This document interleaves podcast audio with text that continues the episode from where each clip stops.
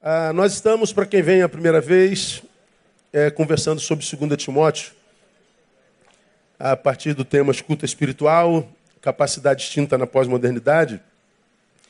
E nós estamos no nosso quinto encontro. E nós já conversamos por que, que nós precisamos desenvolver a nossa escuta espiritual e começamos a escutar o que Paulo nos diz através de Timóteo, a começar por não se esqueça das tuas origens, perdeu origem, perdeu rumo. Aí, no outro encontro, nós conversamos sobre o cuidado com a infrutividade espiritual. Quando nós estudamos sobre 2 Timóteo, capítulo 1, versículo 6, por esta razão te lembro que despertes o dom de Deus que há em ti. Ou seja, há um dom, mas ele pode não se despertar, depende de nós. Eu posso ser espiritualmente infrutífero. Quem não planta, não colhe. Depois nós conversamos sobre o versículo 7, porque Deus não nos deu espírito de covardia. Portanto, nós aprendemos, escutamos, cuidado com os conceitos psíquicos que povoam sua mente, porque quase sempre aqueles que não se tornam o que deveriam ser, os que se transformam em alguém que não conseguem amar e não conseguem curtir, transmitem a culpa para esse fracasso para um monte de razões. Paulo diz que se Timóteo vivesse essa infrutividade, ele não deveria culpar principalmente seus pais e irmãs, vós e mãe, a avó Lloyd a sua mãe Loide. E ele diz: se você não se transformar no que você gostaria, é possível que o teu problema seja covardia. Aí Paulo escreve: porque Deus não nos deu espírito de covardia.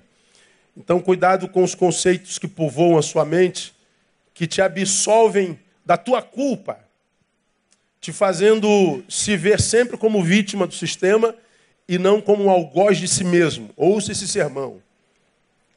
Depois nós voltamos no outro domingo e conversamos sobre, portanto, não te envergonhes do testemunho de nosso Senhor, nem de mim, que sou prisioneiro seu. Antes participa comigo dos sofrimentos do Evangelho.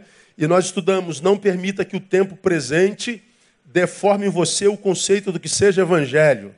Não te envergonhes do testemunho de nosso Senhor, que sou prisioneiro seu. Participa comigo dos sofrimentos do Evangelho. Ou seja, ser evangélico não é viver Evangelho, não é ser liberto da dor, é aprender a sofrer a dor com dignidade.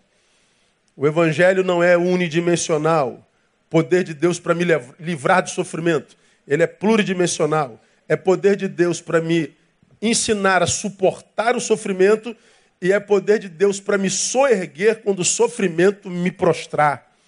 Então ele é pluridimensional. Então, ah, não permita que o tempo presente deforme você o conceito que você tem de evangelho. Aí nós falamos sobre isso uma hora na, na, na semana passada e aprendemos que o que o evangelho faz em nós não é nos livrar do sofrimento, mas nos posturar corretamente para, para, para vencê-lo, né? para suportá-lo, para transpô-lo, para ir além dele. Então, a diferença entre o crente e o não crente não é o que acontece com a gente, é como a gente reage ao acontecido.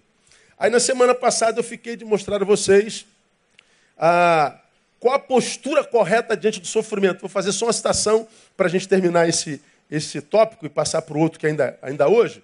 E nós mostramos que o sofrimento e a postura correta diante dele são consequências. O sofrimento, consequência do pecado, e a postura correta, consequência da conversão, do encontro com Cristo. Bom, como eu não posso me livrar da consequência do pecado, independente da minha fé, eu vou sofrer. Mas eu posso ter a postura correta em consequência da minha conversão. A consequência correta diante do, do sofrimento, que é inevitável. E aí, eu quero mostrar para vocês duas consequências dessa, dessa, dessa postura diante do sofrimento. Guarda isso no seu coração. E eu vou mostrar só na, na postura subjetiva. Eu poderia mostrar a postura correta diante do sofrimento na postura coletiva, ou seja, eu sou um, um, um, um participante de uma comunidade. Se a comunidade sofre, resquício desse sofrimento vem a mim. Como é que eu me posturo coletivamente? Eu sou cidadão de uma sociedade que sofre. Então eu posso produzir bem, mas porque a sociedade produz mal, eu faço parte dela, eu recebo os requisitos dessa, desse sofrimento. Mas eu vou falar só da postura subjetiva. Tá certo? Na postura subjetiva, o que o evangelho gera em nós, na nossa subjetividade? Duas coisas: fé e esperança. Essa postura diante do sofrimento era o quê? Fé e esperança. Fé a gente não precisa definir, porque você já tem ouvido falar sobre isso esse ano já umas três ou quatro vezes. Fé é dom, é um dom que Deus nos dá. E esse dom é um dom que Deus nos dá para nos levar a uma dimensão de vida que na qual nós só podemos ir através da fé mesmo. Não tem como. A fé é, é um algo que Deus nos dá que me tira daqui, ó. Que, que, que, que me leva além de 1,86m. Que me leva além do lugar onde eu estou. A fé é uma capacidade que Deus nos dá para seguir com a vida mesmo quando o caminho acaba. A vida vem põe um ponto final. E todo mundo diz: acabou para você. Mas essa força de Deus, essa coisa que Deus gera em nós chamada fé, faz com que a gente veja a porta fechada, não tem luz no fim do túnel, nem túnel tem. Mas alguma coisa em nós diz: eu ainda creio. Mas como que você pode crer? Não existe lógica nisso. É, não existe mesmo, não. Como que você crê? Não sei. Eu creio.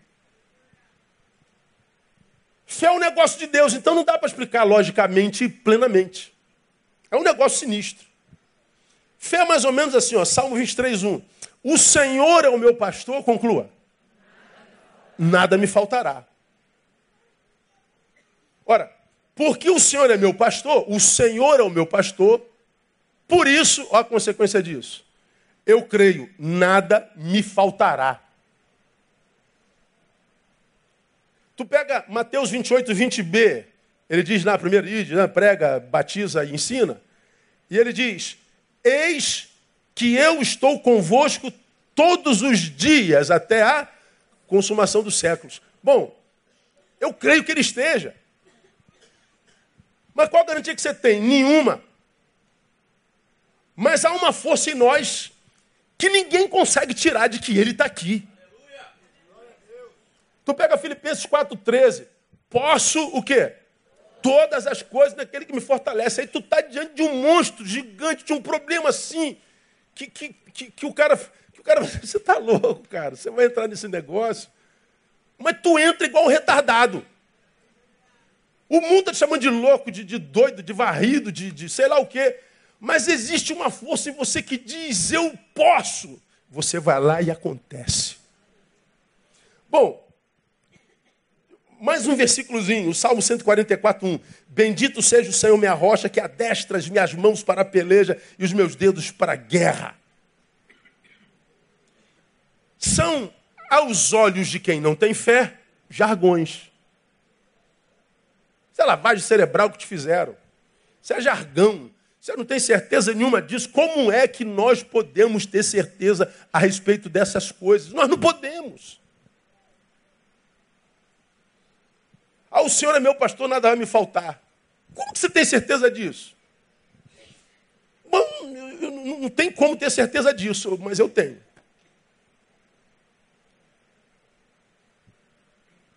Posso todas as coisas naquele que me fortalece. De onde vem isso? Eu não sei. Eu não, não, tenho como afirmar, eu não tenho como provar, eu não tenho como, como, como não ser contradito, eu não tenho como ter certeza plena disso. Mas mesmo não podendo ter certeza plena disso, uma coisa eu sei, eu tenho certeza disso. É isso se chama fé. Isso não se explica. Não tente. Como e eu tenho andado muito aí pelos meios seculares, né? Aí, a nossa fé hoje é, ela é muito muito questionada. Já falei sobre isso aqui há pouco tempo atrás.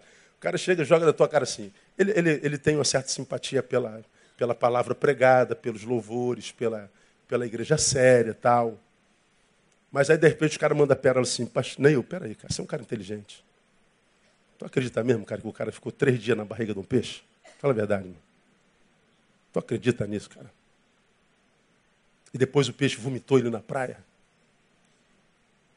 Tu acredita mesmo que o cara caiu dentro de uma fornalha aquecida? E a Bíblia diz que ele andava passeando dentro do fogo. Tu acredita nisso mesmo? Fala a verdade, né? Aí tu fala assim, que o, que o, que o cara ficou três dias na barriga do peixe, creio. Justifique, não tem a menor chance, cara, de fazê-lo. Aí eu não presto, falo assim, vou te dizer mais. Se tivesse escrito que foi a baleia que ficou na barriga do peixe, eu acreditaria também. Na barriga do homem, eu acreditaria também. Por quê? Só porque está na Bíblia. Mas como é que você pode? Não sei. Eu creio. Explica aí, gente. Quem pode explicar isso? Agora pense. Quando você tem uma fé que não dá nem para explicar, quem não tem fé fica bolado com a tua ausência de explicação. Por quê? Porque na cabeça deles a fé é uma coisa que se explica. Ou seja, na cabeça deles a fé é uma coisa humana. É menor do que eu, por isso eu a explico. Só que a fé que o evangelho gera é maior do que a gente. A gente não explica. Eu nunca vi ninguém dar definição de fé que me convencesse psicologicamente ou intelectu é, é, intelectivamente. Como eu não explico um monte de coisa, oração, eu não prego sobre oração, porque se eu pregar sobre oração, a gente para de orar. Agora, oração funciona ou não funciona? Alguém tem dúvida disso? Agora, pense a, a, a oração logicamente. Tu pega o nosso, a nossa irmãzinha está doente. Vamos orar por ela? Vamos. Para quê?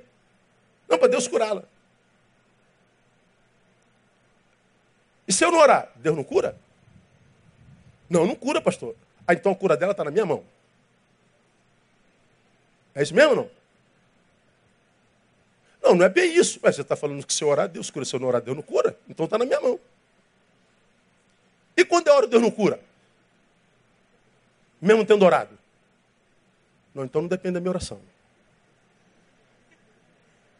O que, que eu faço? Oro ou não oro?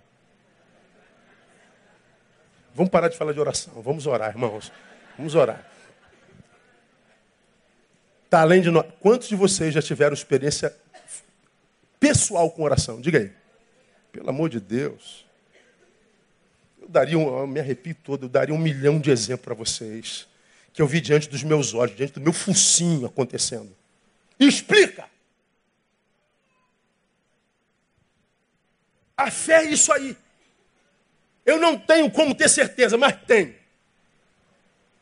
Sim, tudo diz que é ponto final, mas não acredito, para mim é vírgula.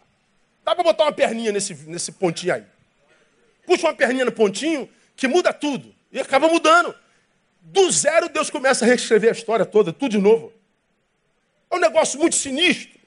Fé é uma disposição interna gerada pelas promessas, não só uma disposição interna gerada pelas promessas e pela história, porque nós temos lastro histórico de resposta de oração. Então, essa disposição interna gerada pelas promessas e pela história, que produz uma postura em nós que nos impede de nos entregarmos antes que o fim chegue.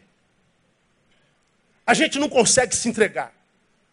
Tudo diz que não, mas a gente continua acreditando que sim.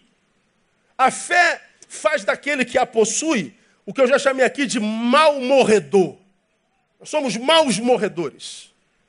Mal morredor é aquele camarada que, que, que, que o fulano diz assim: ó, você está com câncer, tem três meses de vida. Tu passa um ano depois, ele está de pé. Você fala, mas não era para estar tá morto há, não sei quantos meses atrás? Era, mas eu estou em pé. Porque eu acredito que quem diz se eu fico ou não, não é a medicina, é Deus. Porque eu creio num homem que é chamado Jeová Rafa, o Senhor que sara. E aí o médico diz, não, mas agora piorou, a metástase invadiu tudo, agora te dou dois meses. Tu passa dois anos e ele está lá. O cara não morre, o cara não se entrega. É aquele moleque que, que, que, conhece a Deus cedo e ele veio de uma comunidade pobre, ninguém tem, tem, tem, tem curso superior. Mas o moleque botou na cabeça, eu vou ser doutor.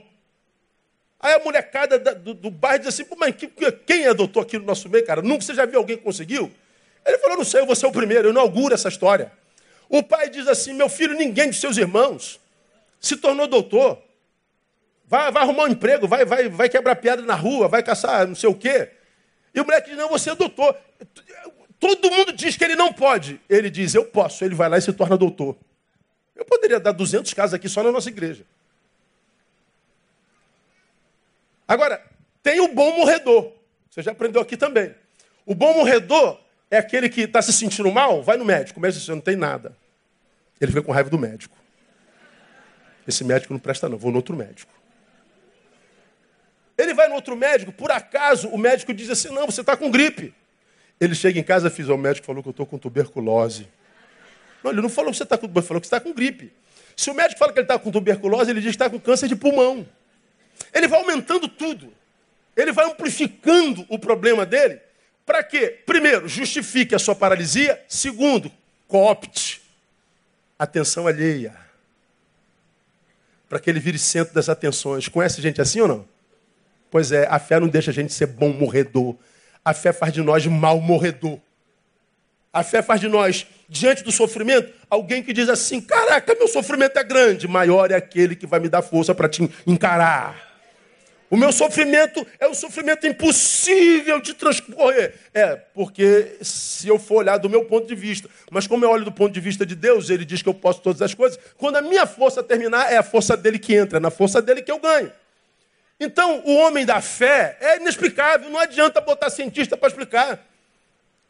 Não adianta botar filósofozinho que não sabe aonde a fé nos leva para explicar. Como eu publiquei outro dia, publicaram aí uma fala minha, a, a, a fé é um dom que nos leva numa dimensão que a gente só pode chegar com ela. Aí a gente vê um monte de gente que não tem fé querendo discutir a fé. Querendo discutir um lugar onde nunca teve. Querendo falar de experiências que nunca viveu na carne. O melhor discurso para quem não tem fé é o silêncio. Problema é que tem um monte de gente que diz ter fé, mas quando o sofrimento chega, mostra que não tem. É blá, blá, blá.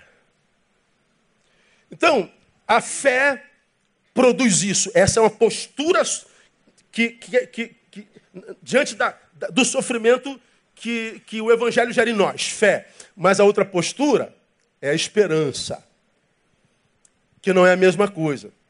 A esperança eu tiro de 1 Samuel 17, 46 ou 45. Não precisa ler, você conhece.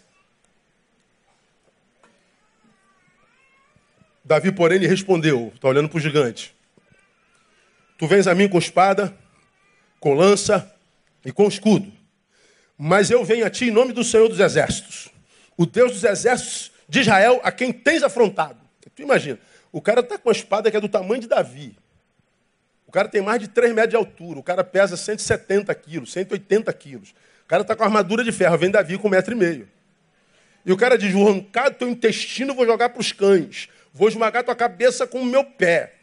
E vem Davi sem armadura, com a fundinha na mão, com um estilingue, com a tiradeira na mão. De lá o exército filisteu, de lado de o exército de Israel. Os dois no meio da batalha. E o cara desse tamanho. E Davi parte para cima do cara e fala assim: ó, vou dizer uma coisa, tu é grande, mas não é dois não, brother. Tu vem a mim com espada, vara, pau, escudo, eu subo contra ti, não é no nome da tiradeira, não, eu subo contra ti em nome do Senhor dos Exércitos. E ele subiu mesmo. Ele pegou a fundinha dele, bum, acertou lá.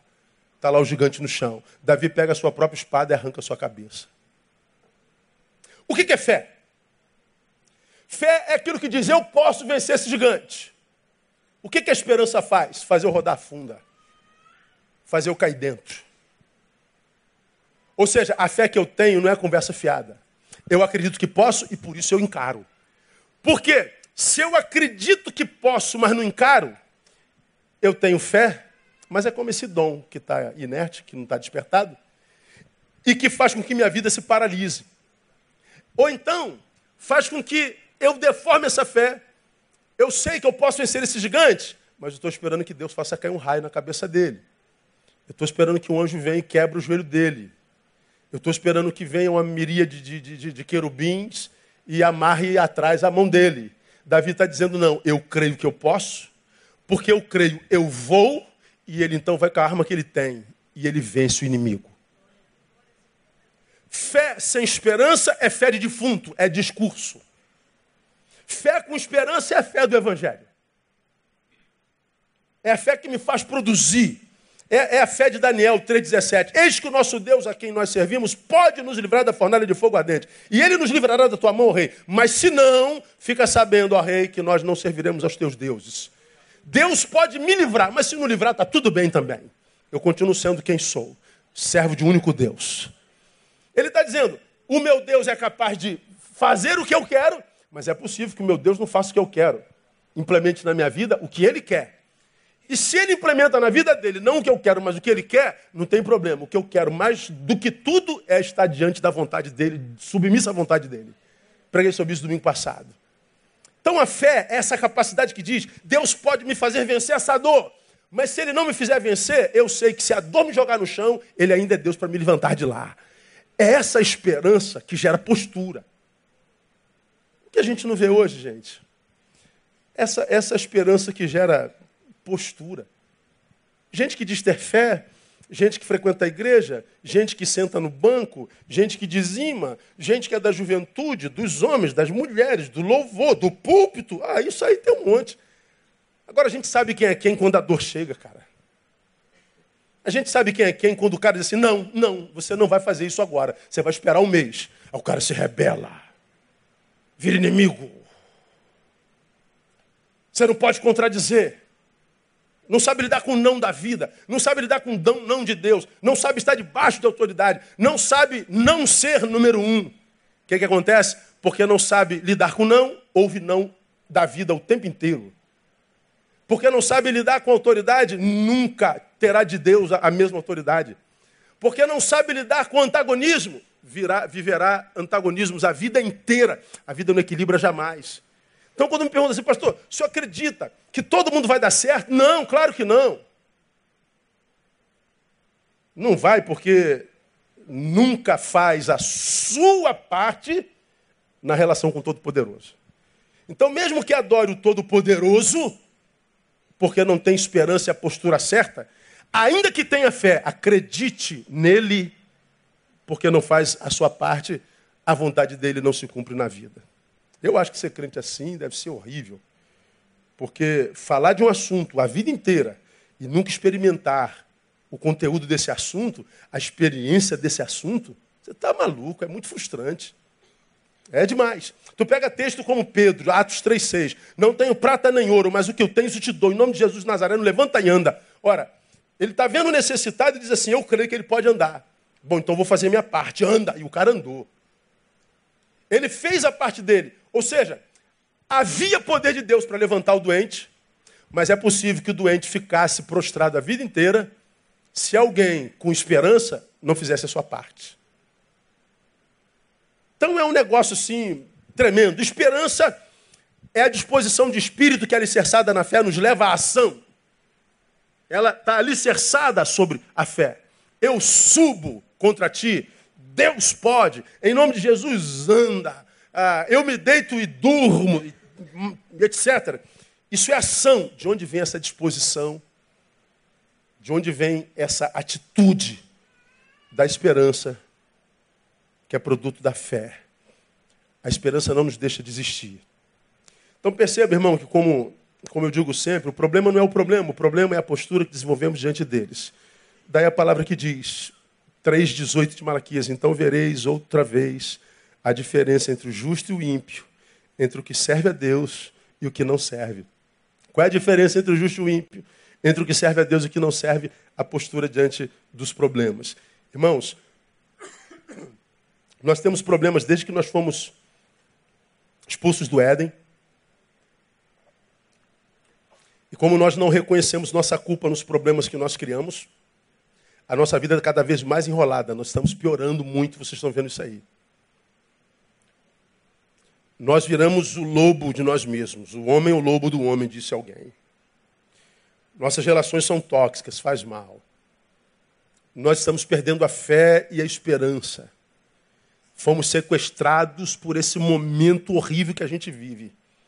A gente não tem certeza de amanhãs e nem muito menos se eles serão melhores. Se a gente não muda a nossa postura subjetiva, não adianta, nós não mudamos a nossa relação objetiva. se eu não mudo a forma como eu vou, a partir da mudança do que sou, eu não mudo a minha colheita. Eu não mudo a minha geografia. Cada um tem a vida que merece. Termino esse tópico e passo para o próximo. O próximo vem, coloca aí, painel, 2 Timóteo, capítulo 1, versículo 15. É um outro conselho que eu quero que vocês escutem. Que nós escutemos. Isso é importante demais para o dia de hoje. A, a palavra de Paulo a Timóteo, em 2 Timóteo 1,15, fala de dois amigos. Bem sabes isto, que me abandonaram todos os que estão na Ásia, entre eles quem? Não ouvi? Fígilos e Hemórgenes. Lindos os nomes, não é verdade?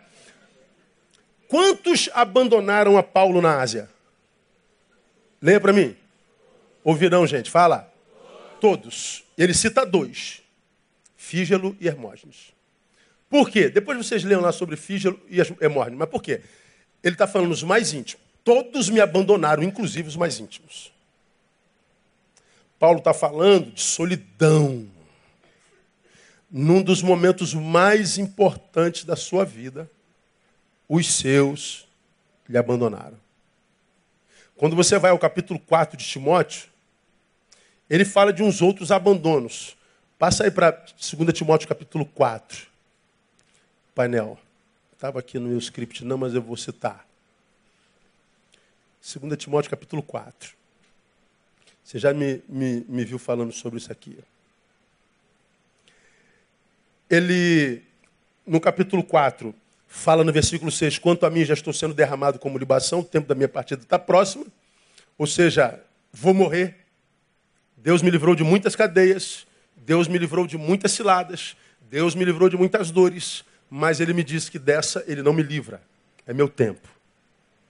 Ele escreve um dos versículos mais conhecidos da Bíblia Sagrada e o mais conhecido dele. Combati o bom combate, acabei a carreira, guardei a fé. Todo crente conhece esse texto. Paulo, então, sabedor de que ele estava no tempo do fim, Ninguém trabalha bem a informação de que vai morrer. Coloque-se no lugar de alguém que está diante da informação. Você vai morrer. Como Tiago morreu ontem, você morre amanhã. Ninguém recebe essa palavra bem. Ninguém quer morrer. Então Paulo está ali tomado por afetos. Paulo está tomado por, aspas, desesperos. Paulo está tomado por todo tipo de sentimento humano principalmente aqueles que nos acometem quando a gente está diante da possibilidade da morte. Paulo não está diante da possibilidade da morte, ele está diante da morte. Ele vai morrer, meu filho. O tempo da tua partida chegou. Então você guarda a fé, mas tira a esperança daí. Então mergulha na tua realidade. Bom, mergulhado na sua realidade, o que é que Paulo faz? Ele escreve essa carta a Timóteo. No versículo 9, vocês que vão fazer reunião comigo terça-feira vão ouvir isso. Ele diz lá: procura vir ter comigo breve. Ele está dizendo, Timóteo, vem me ver correndo. Deus me disse que o tempo da minha partida acabou. Eu não quero morrer sozinho. Eu não quero acabar como eu estou nesse exato momento. Eu quero morrer perto de um rosto amigo. Eu quero morrer perto de um rosto afetivo. Eu quero morrer do lado de alguém que me ama. Alguém que eu ame. Eu quero morrer com esse sentimento, o amor, não o medo em mim. Procura vir ter comigo breve. Vem correndo. Não deu tempo. E ele continua escrevendo para Timóteo. Olha que coisa interessante. No, no versículo 10, no 9 ele diz: Procura vir ter comigo breve. No 10 ele diz: Pois Demas me abandonou, tendo amado muito presente. Foi para Tessalônica. Crescente foi para Galácia. Então Demas foi para um lado, Crescente para Só Tito está comigo. Tito foi para Dalmácia, foi embora. Aí ele diz: Só Lucas está comigo. Qual era a profissão de Lucas? médico. Por que, que só Lucas ficou? Porque além de velho, condenado à morte, diante da, da, do saber de que iria morrer, e havendo sido abandonado por todos os seus, ainda estava doente. Lucas falou: como o velho vai morrer amanhã, eu não vou deixá-lo aqui. Eu vou cuidar da sua ferida. Vou cuidar do seu corpo, da sua alma. Eu vou cuidar da sequela da velhice. Ele está falando de Demas que foi para um lado, Crescente para o lado, Tito para o outro, Agora, olha lá, 14. Alexandre O latoeiro me fez muito mal. Agora o 16, que é o clímax. Na minha primeira defesa, ninguém me assistiu, antes todos me desampararam. Paulo está dizendo: estou acabando a minha vida sozinho. Ok. O que, que a gente aprende aqui com Timóteo e Paulo? Aprenda que um bom relacionamento com Deus não é garantia de relacionamentos perfeitos com os homens. Vou repetir. Aprenda que um bom relacionamento com Deus não é garantia de relacionamento perfeito com os homens. Ou seja, só porque eu estou muito bem com Deus, vou estar bem com todos os homens. Não, não, não. Não necessariamente.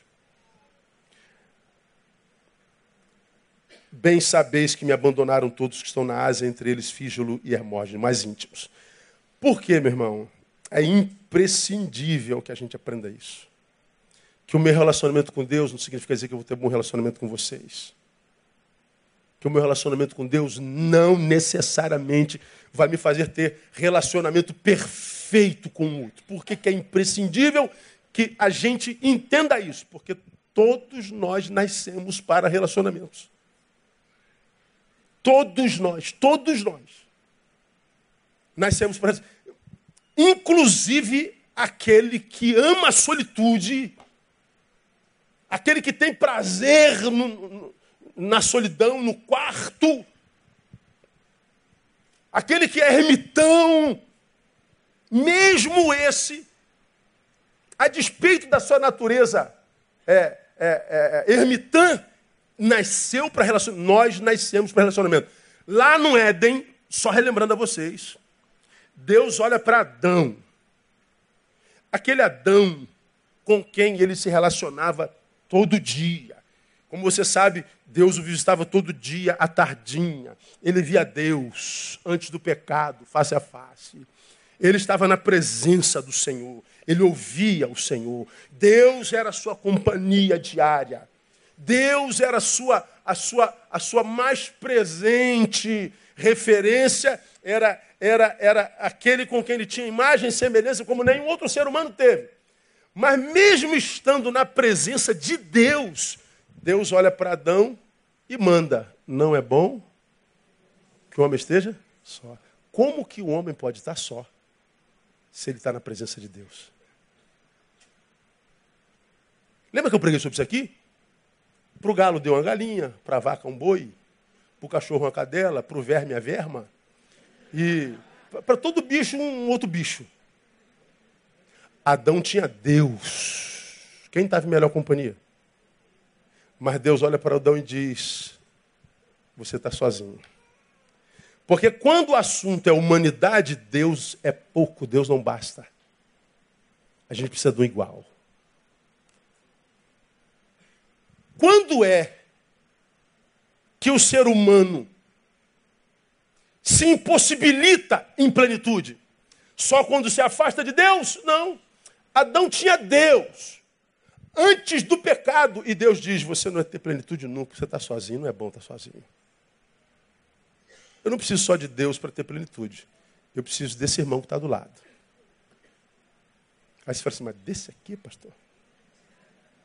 O senhor, não, o senhor não sabe o cheiro que ele está aqui do meu lado, pastor? Mas, pastor, desse preto aqui do meu lado, pastor? Dessa branquela aqui do meu lado, pastor? Desse magrelo, desse gordo? Olha os pejorativos. Os, os temas pejorativos. Não, eu estou falando desse ser humano, que é da mesma raça, independente da cor, do sexo, da profissão, do tipo de cabelo, do bigode, da beleza e do raio parta. Nós precisamos uns dos outros. O problema é que saber disso hoje não é muito agradável. Porque, em função daquilo no que nos transformamos, o que a gente está querendo do outro é o quê? Distância. Porque a gente não acredita mais no outro. Preguei sobre isso alguns domingos atrás. O próximo que eu devia amar é o próximo que eu temo. Nós temos medo um do outro. Agora, por que isso está na Bíblia? Me abandonaram, inclusive é, Hermógenes e Fígelo, para que eu entendesse que, mesmo sendo servo desse Deus, eu não posso é, me iludir imaginando que por isso só as minhas relações serão perfeitas. Não. É, eu, eu preciso aprender isso, porque nós somos feitos para os relacionamentos. Há um texto na Bíblia que diz: melhor é serem dois do que um. Está lá em Eclesiastes 4, 9 e 12. Por quê? Pois tem melhor paga do seu trabalho. Pois se caírem, um levantará o seu companheiro, mais ai dos que estiver só. Caindo, não haverá outro que o levante. Também, se dois dormirem juntos, se aquentarão, mas um só como se aquentará. E se alguém quiser prevalecer contra um, os dois lhe resistirão. O cordão de três dobras não se quebra tão depressa. Eu e você nascemos para relacionamento. Não há plenitude na solitude ou na solidão. Preciso de Deus para ter plenitude. E os homens estão arrancando Deus da vida. Eu preciso do próximo para a plenitude e eu não posso mais crer no, no próximo. Se eu abro mão de Deus, se eu abro mão do próximo, eu me condeno. Por isso essa loucura que a gente vê hoje, todo mundo se matando, todo mundo se apedrejando, todo mundo dormindo à base de rivotril, todo mundo se auto-sabotando, todo mundo vivendo aqueles vazios homéricos gigantescos, dizendo que a vida não presta. Nós nos impossibilitamos enquanto plenitude, não só quando eu abro mão de Deus, mas quando eu abro mão do próximo. Porque nós nascemos para isso. E mais, por que, que eu preciso entender que nós somos para relacionamentos? Porque nós somos resultado dos nossos encontros. Você já aprendeu isso e vai lembrar do sermão. Quem anda com sábio será sábio, mas o companheiro de tolos sofre aflição. Eu sou o resultado dos nossos encontros. Tu pega um. Me vem aqui à mente. Filme O Náufrago. Quem se lembra? Esse filme deve ter uns 15 anos ou mais. A maioria. O camarada, ele sofre um, uma pane e cai numa ilha deserta. Ele passa muito tempo lá, que eu não lembro quanto tempo tem. A solidão começou a falar alto demais. O que que o, o, o náufrago construiu para si? Quem se lembra? Uma bola e lhe deu o um nome. Qual o nome? Wilson. Ah, oh, vocês se lembram bem. Meu irmão, ele passa o filme inteiro conversando com quem? com Wilson, seu melhor amigo. Ele trocava altas ideias com Wilson. De onde que ele tirou a ideia do Wilson? Da necessidade subjetiva e imperiosa de interação. Estar sozinho, sem interar, sem interagir, gera loucura nos homens. Ele cria o Wilson e diz, ele ficou louco. Não, o Wilson o impediu de enlouquecer. De onde vem o Wilson? Vem da projeção da nossa própria subjetividade. Eu preciso do outro. Então eu preciso entender isso na palavra. Isso é, isso é, é, é fundamental. Porque senão eu me saboto. Aí você diz assim, pastor, eu discordo disso. Ok. É um direito seu. Tanto é que perde uma palavra como essa. Eu não sei como é que o cara pode perder uma palavra como essa. Mas eu não tenho nada a ver com isso, eu cuido da minha, correto? Eu não preciso de ninguém. Ok. Vamos lá. Pense. Para que a voz? Por que, que eu falo? Você sabe por que, que eu falo? Porque você ouve. Eu produzo voz porque você tem orelha. Mas se você não existisse ou fosse surdo, para que me serviria a voz? Pra, eu poderia falar, é, é, é, para que existe o ouvido? Oh, eu só ouço porque você fala. A minha voz encontra sentido na tua audição, a minha fala. A tua audição encontra sentido na minha, na minha voz, na produção do meu som. Para que o amor, por exemplo? Ora, eu amo porque você existe. É, essa coisa maravilhosa que se chama amor, que é despertada em mim, só é despertada em mim porque o outro existe. Para que serve o meu dom? Ah, eu tenho o dom de, de ensinar. Ora, o que seria o meu dom se eu não tivesse um discípulo? O que, que, seria o meu dom se eu sou um cirurgião cardiovascular e, e, e se eu não tivesse um paciente de coronário? Ora, tudo que eu sou, tudo que eu tenho, tudo que eu sinto só encontra sentido no outro. Anulo o outro em mim, eu perco sentido. Não existe como. Eu posso chegar lá, operar o paciente, sumir, não quero falar com ele, quero saber o nome dele. Posso. Esse trabalho, embora seja aquele para o qual eu nasci, porque ele é só um trabalho, mas não produziu interação, eu sou um cirurgião competente, rico e infeliz. Eu posso ser um mestre e tenho os melhores discípulos, mas eu não quero papo com os meus discípulos. Eu posso ser o melhor mestre do mundo, mas porque eu não tenho interação, eu sou o melhor mestre do mundo infeliz. Eu posso ser o melhor profissional em qualquer área da vida. Tem interação? Não. Então você é um infeliz. Precisamos entender isso. Ah, nossas potencialidades só se desenvolvem na relação com o outro. Você acabou de fazer o teu curso de cabeleireiro. Bom, tu vai cortar os primeiros cortes? Coitado de quem entregou o cabelo na tua mão. Agora ele vai fazer um corte, dois cortes, mil cortes, dez mil cortes. Agora ele se transformou no quê? No especialista. Ele é o melhor cabeleireiro do mundo. Agora os homens estão na porta do, do salão dele querendo cortar, esperando horas para cortar com ele. Por quê? Porque ele praticou aquela coisa com tanta frequência que ele acabou se tornando um especialista. Ou seja, o outro, o que está sentado na cadeira, desenvolve minha potencialidade. Tem como excluir o outro da minha existência. Bom, vamos continuando. Ah, por que alguns têm dificuldade de acreditar nisso, pastor? De que eu dependo do outro? Primeiro, porque nós temos essa, essa necessidade de independência desde sempre. O, a criança não gosta mais de ser. Eu não sou mais criança. Quantos anos você tem? Quatro. Como que você não é criança? Eu já sou um adulto, pai. Leva a mão não, pô. Quantos anos você tem? Dezesseis. Quem comprou essa cueca aí, moleque? Eu sou homem. O, o, o, o casal namora. Quando é o casamento, hein? Casou. E o primeiro filho? Teve o primeiro filho. Vai ficar só nesse? Ah, vai te catar, irmão. As pessoas estão sempre querendo mais do que o que a gente é. Nós estamos querendo parecer sempre mais do que o que a gente é. Quando alguém aparece e diz assim, oh, você depende dele, pô, meu irmão. Tu pega aquele aquele empresário milionário que, sei lá, ele foi. Oh, meu Deus, dá um, dá um exemplo aí. Ele, ele foi ver o espetáculo, ele foi ver Phil Collins no Barra Music, é só, só uma ilusão. Aí chega no Barra Music, tem gente para ter 15 Barra Music dentro. Portanto, não tem lugar para tu estacionar. Aí tem os flanelinhas que a gente odeia. Tu é o cara mais rico do mundo.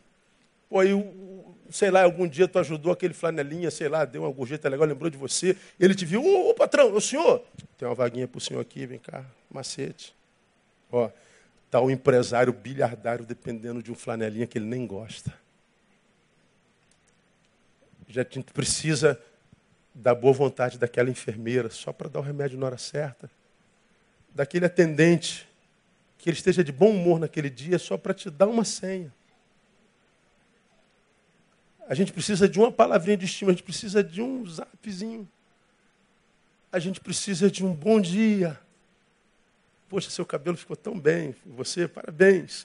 Cara, diga que isso não vai lá no profundo do seu ser, sim ou não? Vai. A gente precisa do outro.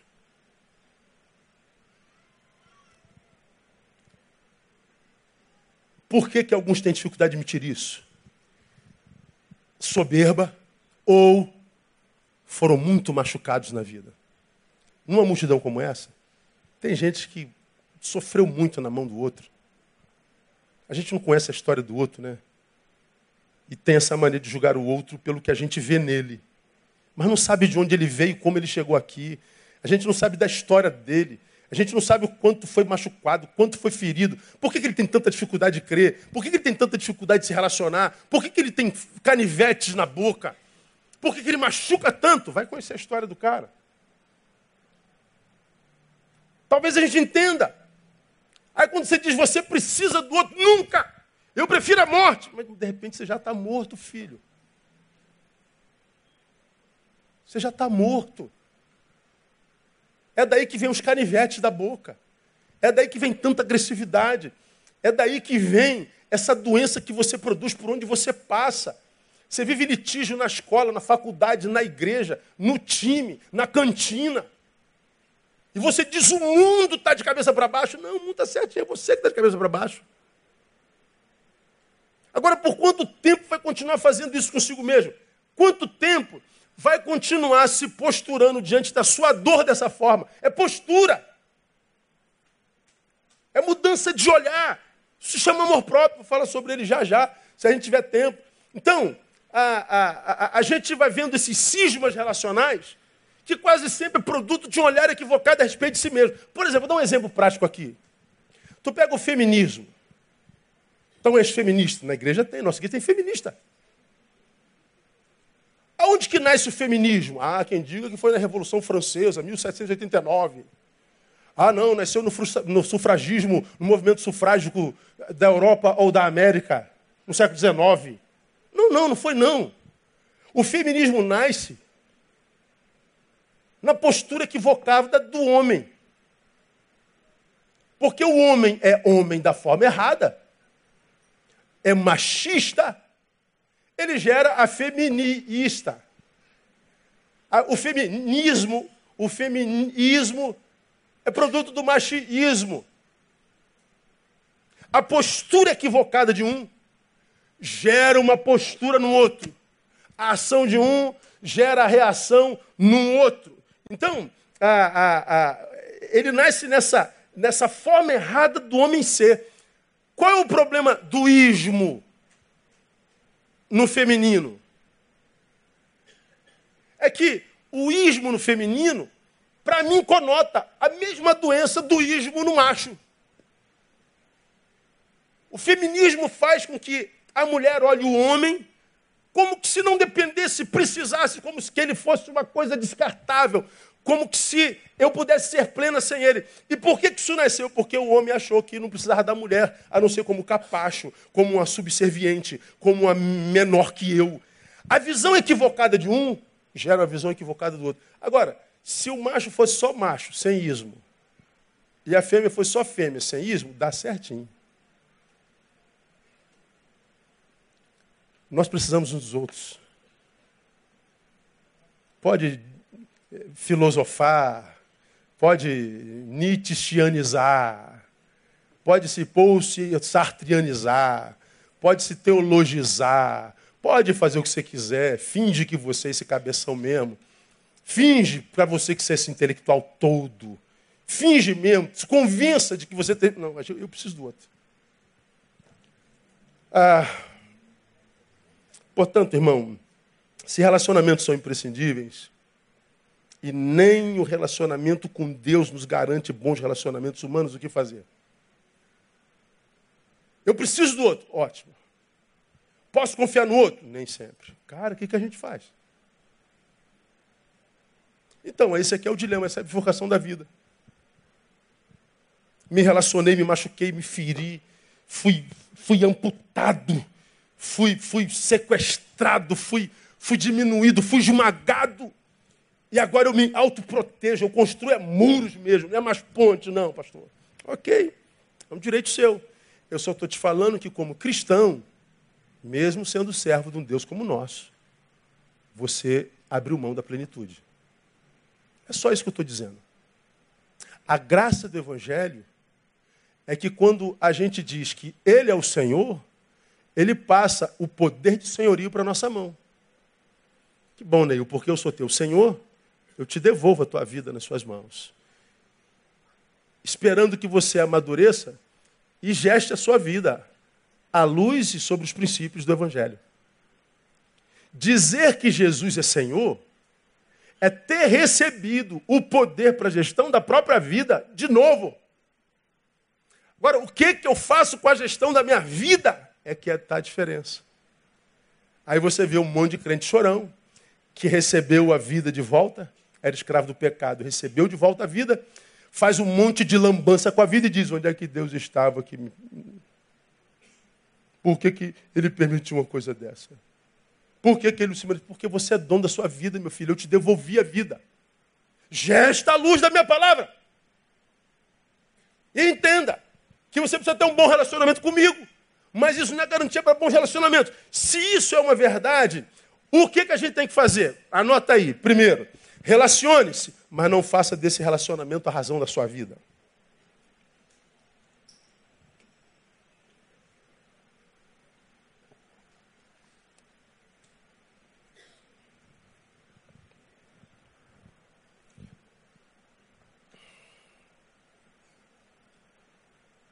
Pronto, o silêncio é só para você mastigar bem essa frase. Relacione-se, mas não faça desse relacionamento a razão da sua vida. Esse ser humano é um ser humano. Significa dizer que erra, que peca, que trai, que não se importa, a despeito de ser capaz também de amar, de dar a vida por você, de trazer plenitude e realização mas é um ser humano. Quando o senhor, quando o senhor prega isso, o senhor pensa na Andréia, é só nela que eu penso. Entre os humanos, a Andréia é minha maior razão de viver.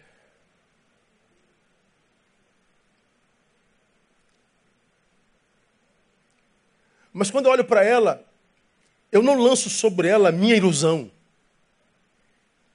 de que ela vai me realizar. De que ela tem a obrigação de fazer da minha vida uma vida que valha. É demais para ela. Eu preciso me relacionar, mas sem fazer desse relacionamento a razão da minha vida. Porque fazer isso do outro, do nosso relacionamento, a razão da vida, é tirar a coisa principal do lugar da coisa principal. E você já aprendeu, não sei se você já esqueceu, que a coisa principal é fazer da coisa principal a coisa principal. Pastor, estou cansado de ouvir isso. E a coisa principal já é a coisa principal na sua vida? Não, então vai ouvir até morrer o miserável. Se eu boto alguém como a coisa principal da minha vida, a coisa principal saiu do seu lugar. Como é o nome da coisa principal? Diga.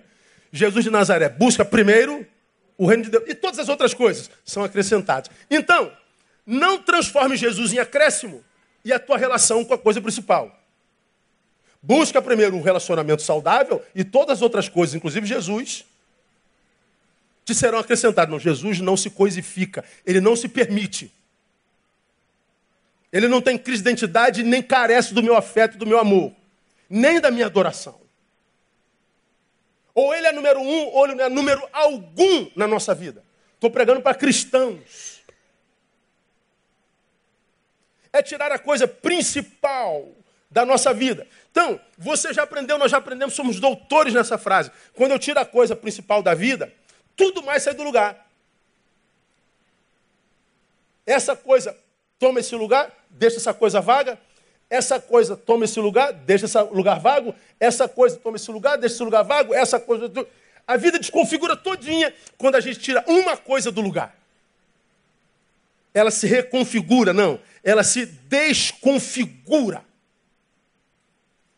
No auge dessa, dessa, desse estudo, nesse instante me veio à mente um, um, um versículo da boca de Paulo, lá em 10,31 de 1 Coríntios, que diz assim: Portanto, Quer comais, quer bebais ou façais qualquer outra coisa, fazei tudo para a glória de Deus. Então ele está dizendo, quer comais, quer bebais, quer façais qualquer outra coisa. Entre essas coisas, ele está dizendo que o seu relacionamento seja para a glória de Deus.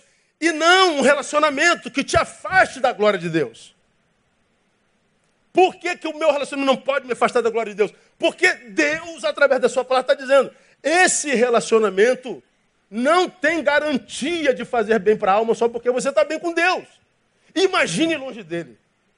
Vazio.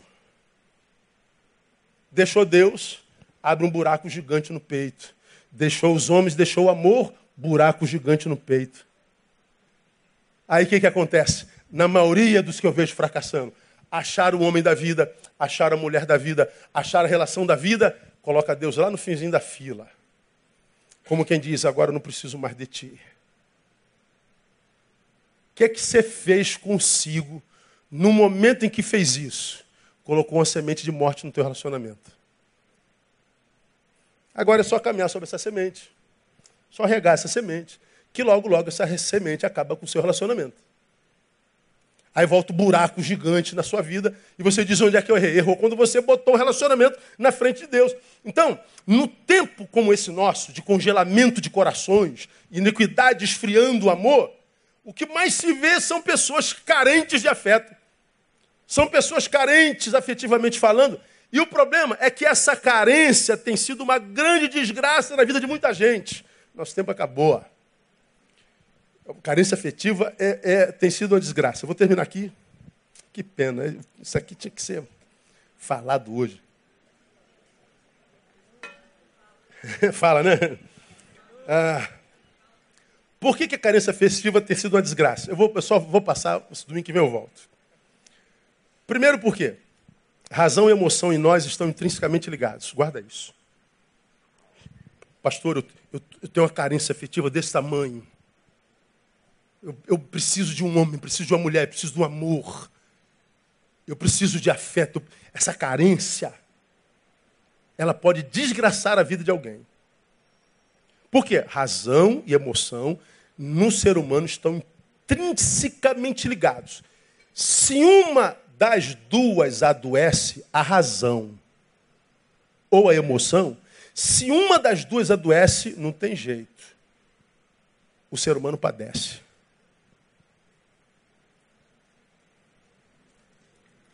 A gente padece pelo adoecimento da razão ou pelo adoecimento do afeto. A carência, grave, quase sempre se transforma numa emoção adoecida.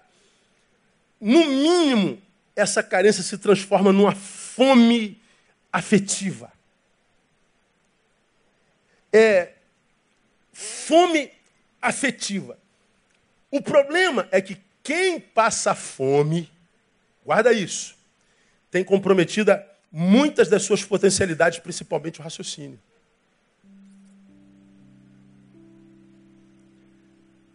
Só que a gente não acha que o nosso raciocínio está comprometido quando a nossa fome é afetiva. A gente acha que só tem comprometido o raciocínio quando a fome é biológica.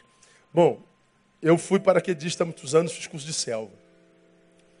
Me lembro que no meio do curso 17 dias dentro de, um, uma, de, uma, de uma selva. O avião passava, jogava o alimento, não sei se ainda é assim. O alimento era um frango vivo. Para todo um avião, 12 pessoas, 10 pessoas. E você dias sem comer, comendo, comendo macaco, comendo cobra, comendo mato. E dias sem comer porque não achava nada. Aí chegava aquele frango, jogava assim ao vivo, do helicóptero, tu arrancava a cabeça do frango, cada um botava a boca no, no pescoço do frango e bebia o sangue. Ai, que nojo, pastor, tem misericórdia. Passa fome, fica dois dias sem comer. Tu come até o joelho teu. Só quem passou fome sabe o que é isso. Eu me lembro de um, de um amigo que não conseguia comer o que jogava. A gente estava dentro de uma trincheira que a gente cavou com a própria mão, aquela pazinha miserenta, pequena. A gente dentro dessa trincheira, por horas, 10, 12 horas, chuva intensa, a gente estava tão cansado, a gente estava tão cansado que eu me lembro como se fosse hoje.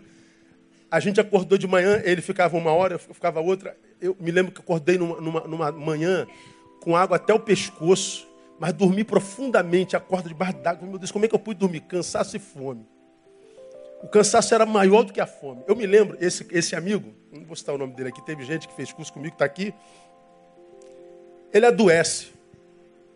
Numa, num, num crepúsculo de tarde, no início da noite, ele pega sua baioneta, sai da trincheira.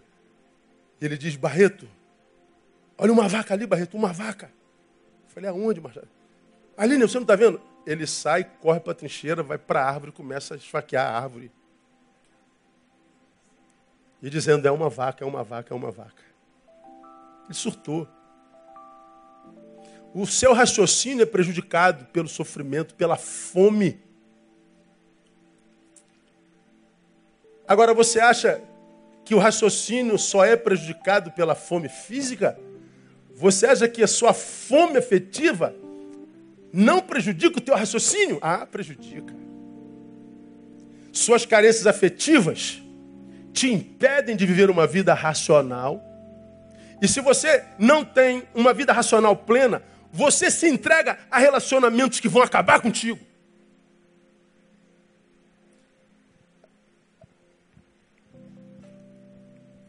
É desse prejuízo da, da razão, produzido pela carência afetiva, pela fome afetiva, que vem, por exemplo, ó, tantos namoros patológicos, como já citei aqui. A menina apanha do namorado. Entra no gabinete e pergunta, pastor, você acha que eu devo casar com ele? Eu falei, como é que é, irmã? Você apanha do namorado e você está me perguntando se deve casar com ele? Quase que dá. Casa, casa. Relacionamentos patológicos de controle, de abuso de poder, de sequestros subjetivos, onde a pessoa não pode ser quem é. Se me deixa, eu mato, porque eu não sei lidar com não. Eu não cresci, envelheci, mas não amadureci. Então, se você não é minha, não é mais de ninguém, essa coisa que você vê todo dia no jornal, liga o jornal, tem três que matou três mulheres. Termina o namoro, difama a irmã na igreja todinha, o irmão na igreja todinha, na faculdade todinha. É desses dessas fomes afetivas que vêm amizades com términos tão traumáticos, amigos de infância, quando terminam por causa de discordância, se tornam inimigos mortais. É por causa dessas carências afetivas que relações de pastor e ovelha, de pai e mãe, de irmão e irmão, de irmãos de ministérios, viram batalhas em copo d'água. É a bendita da fome da carência afetiva que faz com que todo tipo de relacionamento seja marcado por rompimento traumático. E a gente vê a sociedade inteira em litígio. De onde veio isso, gente? Carência. E por que nós estamos carentes? Vou terminar aqui. Porque a gente perdeu essa capacidade de se relacionar. Eu vou dizer no domingo que vem que essa capacidade vem porque nós fizemos dos nossos relacionamentos o nosso objetivo maior. Você tem irmãs, vocês comprometem a fé para arrumar homem, para impressionar. Vocês encurtam a saia. Vocês colocam o peito de fora. Vocês se vendem no Facebook. Os homens se banalizam, se carnificam, violentam a sua própria ética, a sua própria moral, corrompendo o olhar de quem te julga e quem te deseja. Não deseja pelo que você é, mas pelo corpo que você tem, pela aparência que você vendeu. Acredite, alguém que se aproxima de você por causa da tua aparência, não é alguém que se aproxima com alguém com quem ele pretenda se relacionar seriamente. Mulheres, homens, olham mulheres de forma diferente. Tem aquelas que ele quer para pegar. E existe aqueles que diz não fale dela porque essa mulher é uma mulher decente. Que eles não admitem nem que fale mal dela, por causa da postura dela. E as mulheres olham homens também de forma diferente. Mulher não está atrás de músculo, de bíceps, de quadríceps, de, de, de tri, de não sei o quê. Mulheres querem homens gentis, homens íntegros, homens alegres, homens Aí tu vê aquela mulher, aquela, aquela mulher mais bonitona da faculdade da igreja, aquele cara mais feio da faculdade da igreja. Como é que pode essa mulher? É, vai lá, conversa com o cara, deixa ele abrir a boca. Ouve o cara conversando, seu musculoso idiota. Vai lá, ou, é, escuta o cérebro dele. Escuta o coração dele. Vê se o baixinho, barrigudinho, careca não manda ver bem. As relações têm vários tipos de níveis. Pois é, como eu preciso de Deus, preciso do outro, eu preciso me transformar em alguém que atrai a bênção de Deus e atrai a pessoa certa. Esse amor vertical ou horizontal, ambos são produto, vou falar isso domingo que vem, do mais importante amor, que é o próprio, o amor próprio. Porque eu me amo, me relaciono com Deus como me relaciono porque me amo e me relaciono com Deus como me relaciono, eu atraio o amor de gente que vai me recompensar por causa do amor que tenho por mim mesmo. Agora você diz que se ama e abandona aquele que devia ser o primeiro lugar, principalmente em torno e em busca de um amor que não pode gerar plenitude? Ora, se o amor é um prêmio da vida para quem se ama, quem abre mão de Deus mostra não ter amor próprio, então não tem prêmio para você. É quase castigo. Aí tem gente que diz, pastor, não nasci por amor mesmo, não nasci por amor. É, um, um, se arrebentou, outro se arrebentou, o terceiro se arrebentou, o vigésimo se arrebentou. Eu falei, meu Deus, meu Deus, tipo de amor você está oferecendo à vida? Em quem você se tornou para estar tá traindo gente dessa forma? O que, que você fez consigo? Em vez de acusar os 20, para um pouco, se relaciona consigo. Talvez você descubra por que você está traindo, o que você está traindo. Eu preciso de relacionamento. Você precisa de relacionamento. Aí na semana que vem a gente volta a falar sobre relacionamento. Então, principalmente você, que tem sido carcomido pela solidão. Não se dá bem com ela, não é teu desejo. Não perca domingo, não. Vamos falar um pouquinho mais de, de, de atratividade, de, de oferta e atração. Mas vamos falar no campo da subjetividade, vamos falar da nossa interioridade. Vamos banhar isso na palavra de Deus, nos princípios do reino. Talvez a gente entenda. Porque é gente maravilhosa aos nossos olhos só atrai gente que não presta. E gente que não presta aos nossos olhos está cercado de gente boa. É o olhar. Pergunta para a gente terminar hoje. Quando olham para você, o que enxergam? O que enxergam você? Fala, irmã, quando os homens olham para você, o que, que enxergam? Uma mulher ou um pedaço de carne? Um ser pensante ou um ser que é medido por arroba? E você, varão? Quando olham para você, vem o que? Dignidade ou exibicionismo apenas? Um produto consumível porque ofertado na praça? Ou um ente pertinente, relevante? atraímos da vida o que a ela ofertamos. Então, guarda essa palavra no teu coração, pregada com todo amor e respeito. Preciso do Pai, nós não temos dúvida disso. Estar com Ele não é garantia de relacionamentos perfeitos, mas é estar de posse da sabedoria para construir relacionamentos, se não perfeitos, saudáveis. Porque nós precisamos da relação com Ele e da relação com eles. Que Ele nos abençoe. Vamos aplaudir a Ele, vamos embora para casa. E que Ele nos dê ouvido para guardar. Ficar em pé, vamos orar. Desculpa o horário aí, passei sete minutos.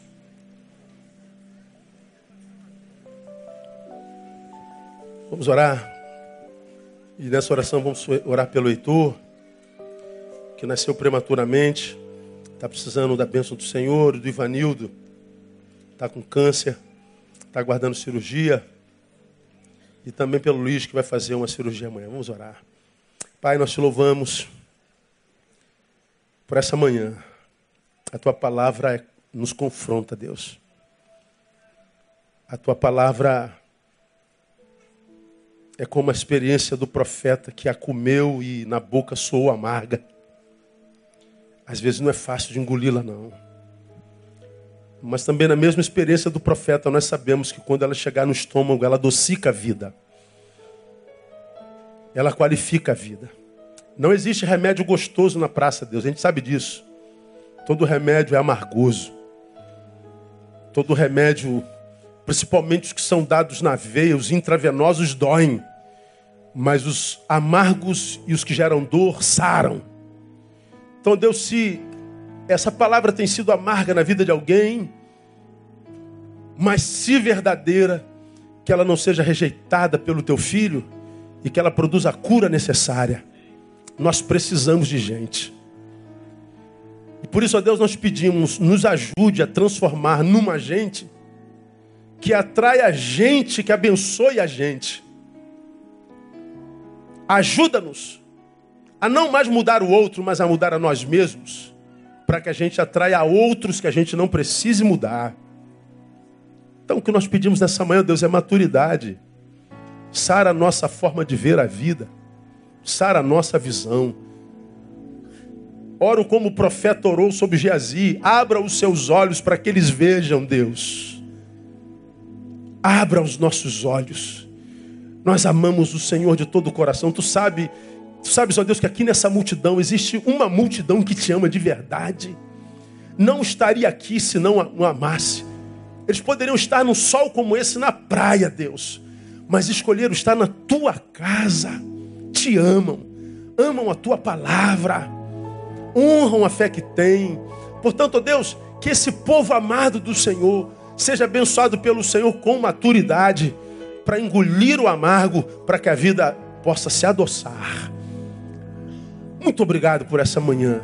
Que tu continues a falar conosco e fala, Deus, não o que a gente quer, mas o que a gente precisa. E que nós nos transformemos naquele que somos no teu coração e te daremos glória. Nós oramos gratos e abençoamos o teu povo. No nome de Jesus, nosso Senhor que reina. Amém e aleluia. Melhor aplauso a Ele. Deus abençoe você. Até logo mais, permitindo o Pai. Não se de dar um abraço no teu irmão, bem gostoso. E logo mais, todos de amarelo, no nome de Jesus.